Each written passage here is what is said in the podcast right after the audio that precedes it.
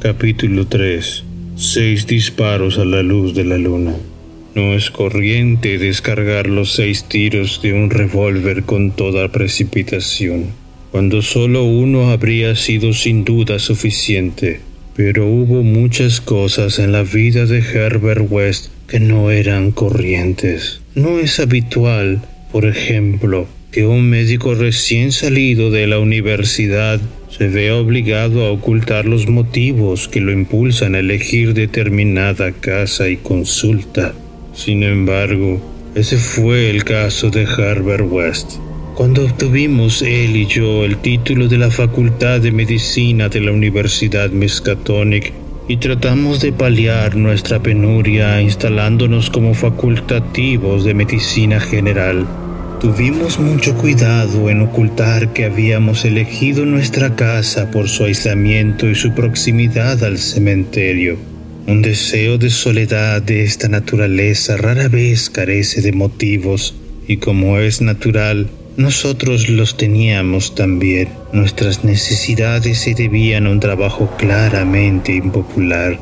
Externamente éramos médicos tan solo pero por debajo de esa superficie había objetivos de una importancia mucho más grande y terrible, ya que lo esencial en la vida de Herbert West era la búsqueda en las negras y prohibidas regiones de lo desconocido, en las que esperaba descubrir el secreto de la vida y de devolver la animación perpetua al barro frío del cementerio.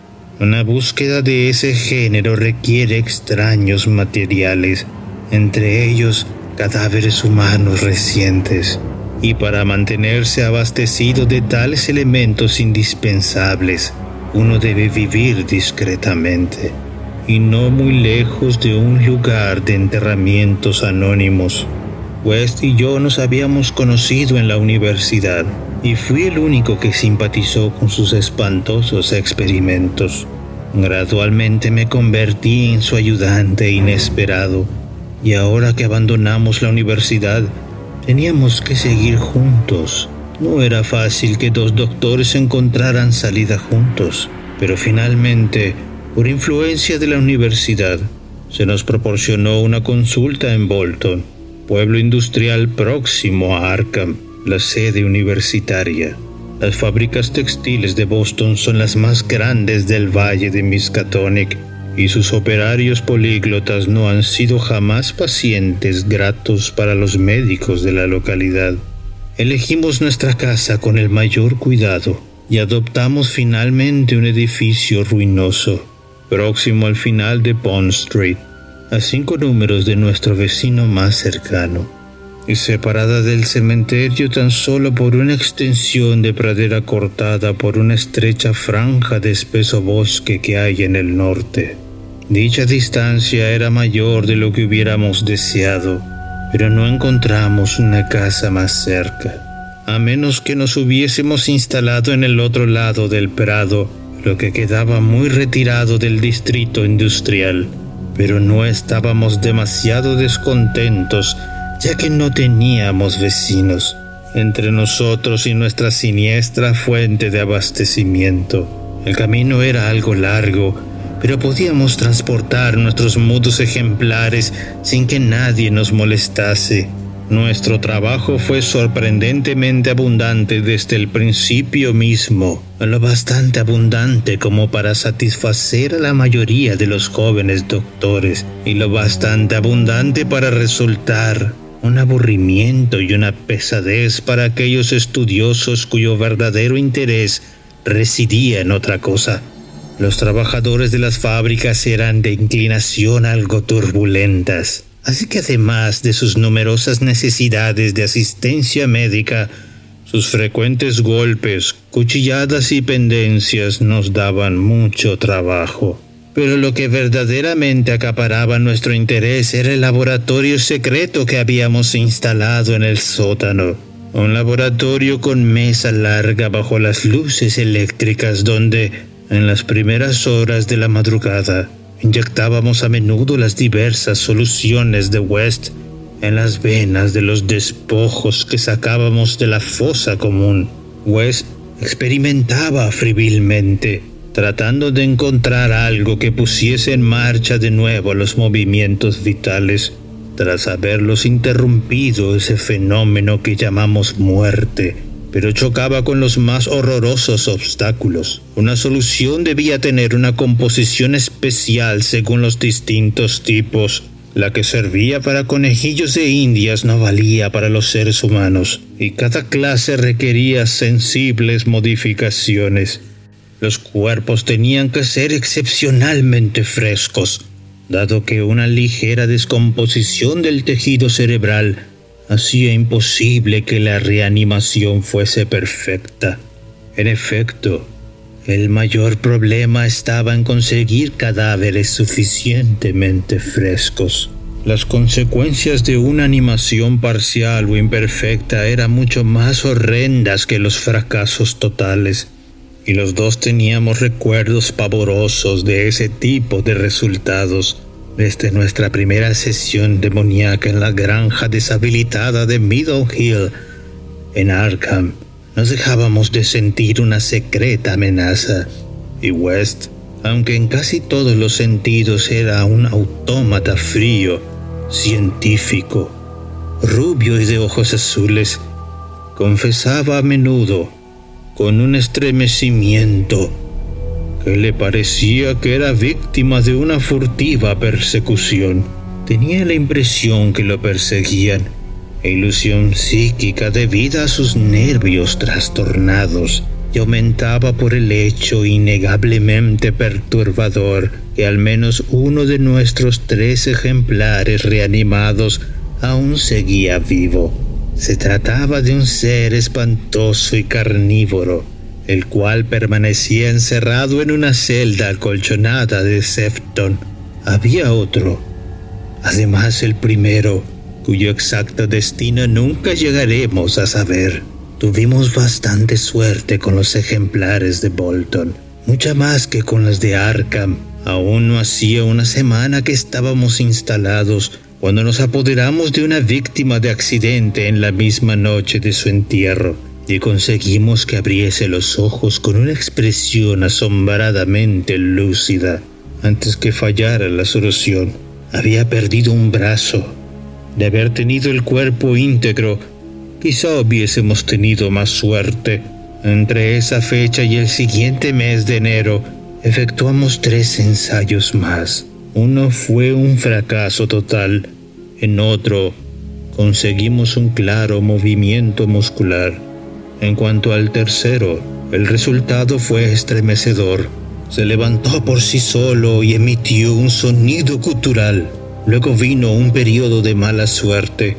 Descendió el número de entierros y los que se efectuaban eran de ejemplares demasiado enfermos o mutilados para podernos aprovechar.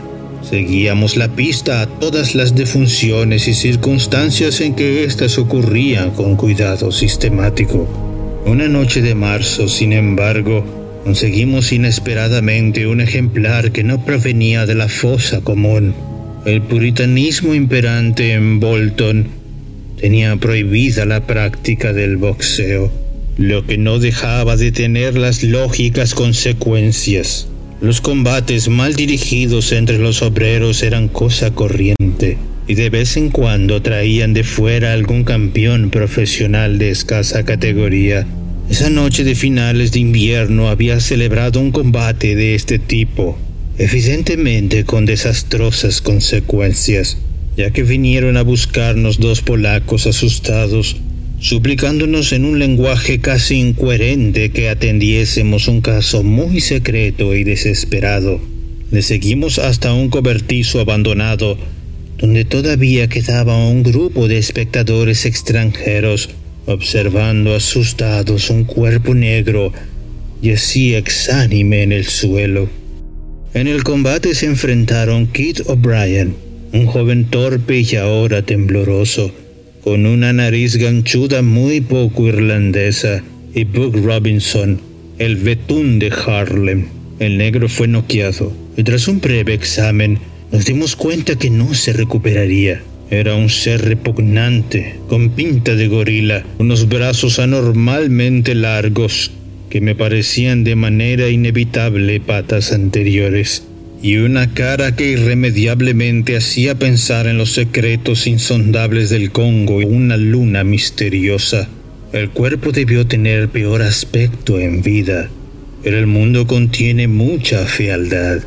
Aquella gente despreciable estaba asustada, ya que no sabían que podía exigirles la ley si el caso llegaba a conocerse, y se sintieron agradecidos cuando West, a pesar de mis involuntarios estremecimientos, se ofreció a librarles del cuerpo en secreto, puesto que conocía muy bien sus intenciones.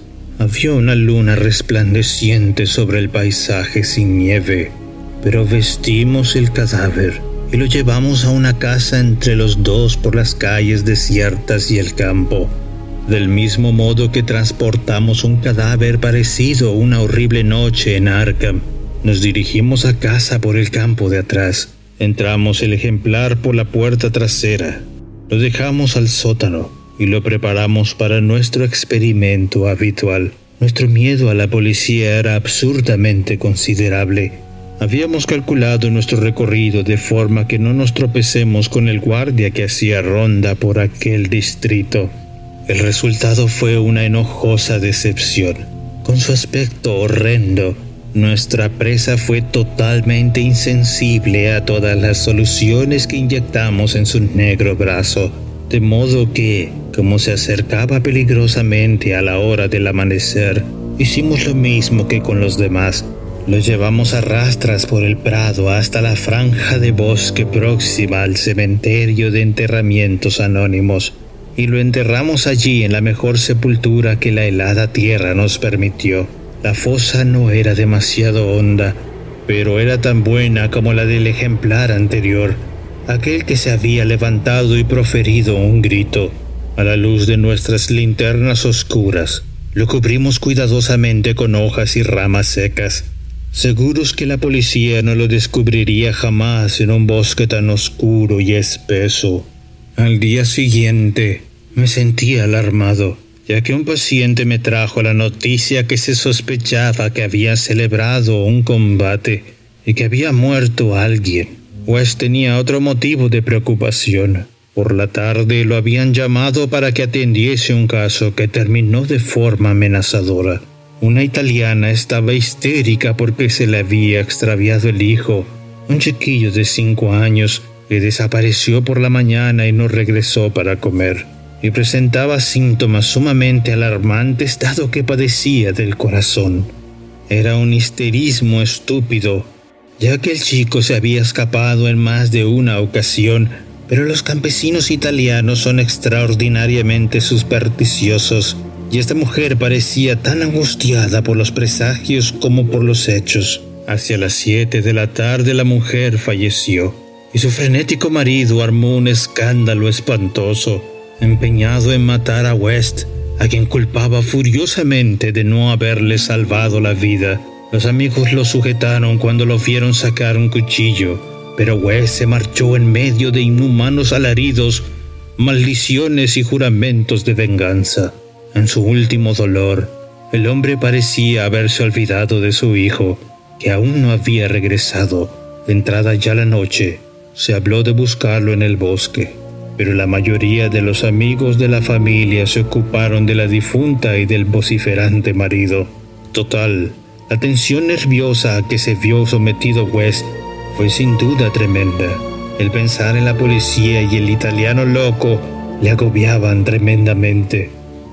Nos retiramos a descansar alrededor de las once, pero yo no dormí bien. Bolton contaba con un cuerpo de policía sorprendentemente eficaz, pese a ser un pequeño pueblo, y yo no paraba de pensar en el escándalo que se provocaría si llegaba a descubrir lo ocurrido la noche anterior. Podía significar el fin de nuestro trabajo en la localidad y quizá la cárcel para los dos. Me inquietaban los rumores que corrían acerca del combate de boxeo. Pasadas las tres, el resplandor de la luna me dio en los ojos, pero me volví sin levantarme a cerrar su persiana. Luego sonaron unos golpes genéricos en la puerta de atrás. Permanecí inmóvil, algo aturdido. Poco después oí a Wes llamar a mi puerta. Estaba en bata y zapatillas y tenía en las manos un revólver y una linterna eléctrica. Al ver el revólver, comprendí que pensaba más en el enajenado italiano que en la policía. Será mejor que bajemos los dos, susurró. No estaría bien no contestar. Quizás sea un paciente. Sería muy propio de uno de esos idiotas llamar por la puerta de atrás así que bajamos los dos sigilosamente, con un temor en parte justificado y en parte debido solo al misterio de las primeras horas de la madrugada. Volvieron a llamar, un poco más fuerte. Al llegar a la puerta, corrí el cerrojo cautelosamente y abrí de par en par. Y al revelarnos la luz de la luna la figura que teníamos delante, West hizo algo muy extraño a pesar del evidente peligro de traer sobre nuestras cabezas la temida investigación policial, cosa que felizmente evitamos por el relativo aislamiento de nuestra casa. Mi amigo súbita, excitada e innecesariamente, vació las seis recámaras de su revólver sobre nuestro nocturno visitante, porque no se trataba del italiano ni de la policía, recordándose horrendamente contra la luna espectral. Había un ser gigantesco y deforme, inconcebible salvo en las pesadillas, una aparición de ojos vidriosos y casi a cuatro patas, cubierta de hojas y ramas y barro, sucia de sangre coagulada, la cual mostraba entre sus dientes relucientes una cosa cilíndrica, terrible, blanca como la nieve, que terminaba en una mano diminuta.